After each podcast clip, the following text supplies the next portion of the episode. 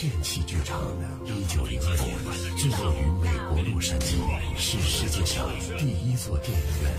电波，一八八七年，德国物理学家赫兹证明了它的存在。FM 九一点二，郑州交通广播电影电器剧场的电波。我们来进入到电器剧场电波，以下内容根据真实案例改编。六十多岁的田秀和黎前两个人是再婚夫妻，在二零一零年成婚。二零一五年呢，黎乾因病去世了，留下了位于济南的两套房子，总面积呢超过了一百平方米。黎乾去世之前曾自书遗嘱声明，其个人财产由其妻子田秀继承。虽然有遗嘱，但是田秀没法顺利的继承黎乾的房子，因为啊，黎乾的儿女们。不配合，没办法，田秀将黎前的儿女告到了法院。前来应诉的是黎前的小儿子黎兵。法官，如果田秀啊是合法继承我爸的房子，您觉得我们做儿女的会阻挠吗？是有什么原因吗？我们兄弟姐妹好几个，都对我父亲再婚这件事儿有疑问。有疑问？有什么疑问？我们怀疑。当时我们的父亲再婚，本身就是个骗局。哦，田秀起诉黎前的子女阻挠合法继承，而黎前的子女却说继母骗了父亲。错综复杂的案情背后，到底有什么隐情呢？为什么你说你父亲再婚是被骗了？法官，我母亲去世很长时间了，一直是妹妹负责照顾我父亲的饮食起居。但是我爸爸他年纪大了，脾气有点暴躁，有一次把我妹打成重伤住院了。但是呢，我爸身边又离不开人，就跟我们说呀，想找一个保姆。后来通过远房亲戚介绍，就认识了从外省来的田秀。这个田秀和你父亲结婚的时候，你父亲多大岁数了？当时我爸都快八十了，你说一个八十岁的老头他再婚还有意义吗？这个有意义没意义，不是你们说了算呀。老人呢，可能需要的是陪伴。啊，是，我们不是反对父亲再婚，而是当时他再婚这件事儿吧，就就很不正常。怎么不正常？你说说看。当时田秀，啊，在我父亲家里面做保姆，哎，没多长时间，他们俩就登记结婚了。登记完之后才跟我们说，我们当时很吃惊啊，是吧？这再婚吧，也不说一声。啊啊行，后来不说就不说吧。哎，再往后人都不见了，人不见了。啊，那你父亲去哪儿了？我父亲都快八十的人了，当时这个田秀带着我父亲去外省住去了，连我们的面都不让见。法官，您说这事儿他正常吗？这不让你们见，是不是怕你们反对？我怀疑，不光是怕我们反对，我们后来都不反对了。他可能是怕我们识破他的骗局啊！你看这一住就是几年，直到我父亲去世，我们才得到消息啊。这你们这几年跟你父亲恐怕联系很少吧？跟你父亲关系怎么样？法官啊，实话实说，确实关系不是太好。为什么呢？我父亲这个人吧，脾气很暴躁，这这周围邻居都知道，他经常。打骂家里人，一直有家暴行为。当时我母亲在世的时候啊，就饱受折磨。我妹妹照顾她的时候呢，我父亲把我妹打成重伤，住院了一段时间。是你父亲这样，有什么原因吗？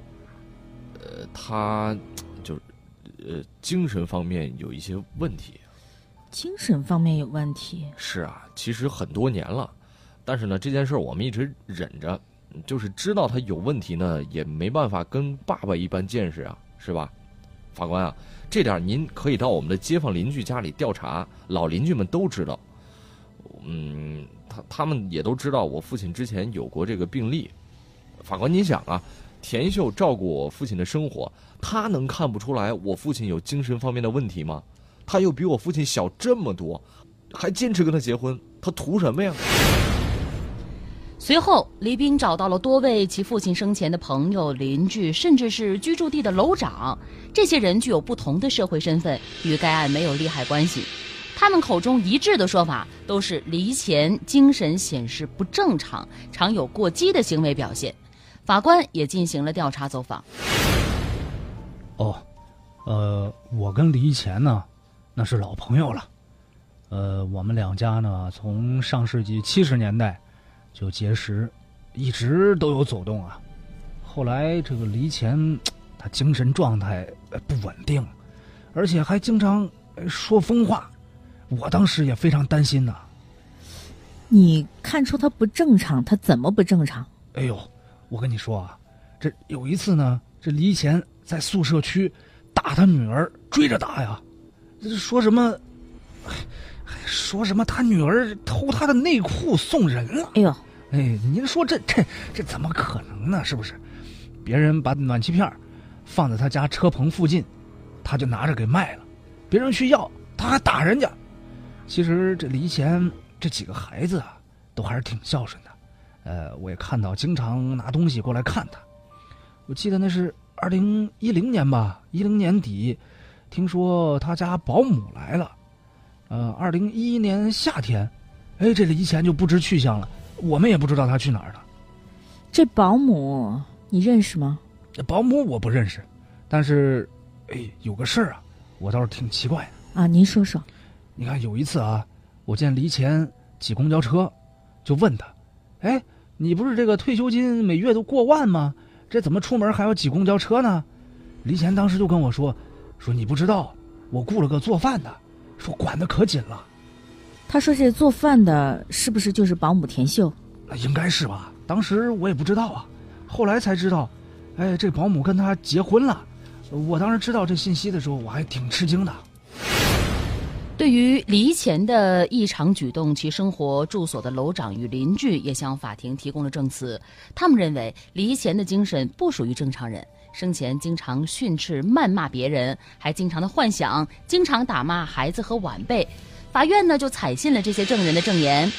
为了证明父亲生前精神状况，黎兵还拿出了多年前的诊疗记录，记述其父亲治疗的情况。同时，他还拿出了之前母亲遗留的遗嘱。呃，法官您看啊，这份遗嘱呢是我母亲在一九九六年去世之前写的，里面说的挺清楚的。当时我母亲呢，因为对我妹妹心怀愧疚，担心妹妹家庭不幸啊，没办法维持生计，决定把房产留给我妹妹，然后希望我妹妹照顾就是患病的父亲。事实上呢，我母亲去世之后，我妹妹确实尽到了照顾父亲的义务，我们几个也经常去看，但是我父亲当时时不时发病，经常打人，把我妹妹打重伤。我们才请的保姆。嗯，你这份遗嘱呢，上面写的倒是很清楚。呃，当时我们几个呃兄弟姐妹啊，都是同意了的，呃，也拿着去公证了。法院认为，黎钱和田秀在二零一零年取得了结婚证，也确立了夫妻关系，所以法院认定婚姻是有效的。那么，黎钱去世后呢？田秀作为被继承人的合法妻子，与其共同生活了四年多的时间，也是尽了生养死葬的义务。作为第一顺位的继承人，有权利继承黎钱的遗产。但是，因为黎钱立遗嘱的时候没有录音录像的光盘，法院无法对其精神的状态做出直观的判断。黎贤立遗嘱时是否具备完全民事行为能力，已经无法通过鉴定的方式来确定，只能通过其生前的病史对其熟知的人进行了解。根据相关的证据与证人的证言，可以认定黎前患有精神分裂症，其精神状态和常人是不同的。黎前的子女已经提供充分的证据，证明黎前患有精神疾病。按照责任倒置的原则，作为再婚妻子的田秀应该提供证据证明离前订立遗嘱的时候精神正常，具备完全民事行为能力。但是田秀通过亲属关系找到了两位遗嘱的见证人，一名为其代理律师所的律师，一名是其女婿的朋友。两名证人的证言不具有客观性，法院没有采信。根据谁主张谁举证的原则，对遗嘱的效力，法院不予采信。在黎钱的前妻去世之后，黎钱一家人曾商定，前妻享有二分之一的产权份额是由小女儿来继承所有的。另外，因黎钱所订立的遗嘱无效，因此其去世之后应该按照法定继承办理。其享有的二分之一的产权份额由其再婚妻子田秀与其继子女各自继承。按照份额，田秀应该分得十分之一的产权份额。田秀不服该一审判决，提出上诉，最终济南中院作出了维持原判的终审结果。电器剧场的电波直播每周一到周五十三点，会听往期节目可以下载蜻蜓 FM 客户端搜索“法则”。声音里的电影，电器剧场的电波正在播出。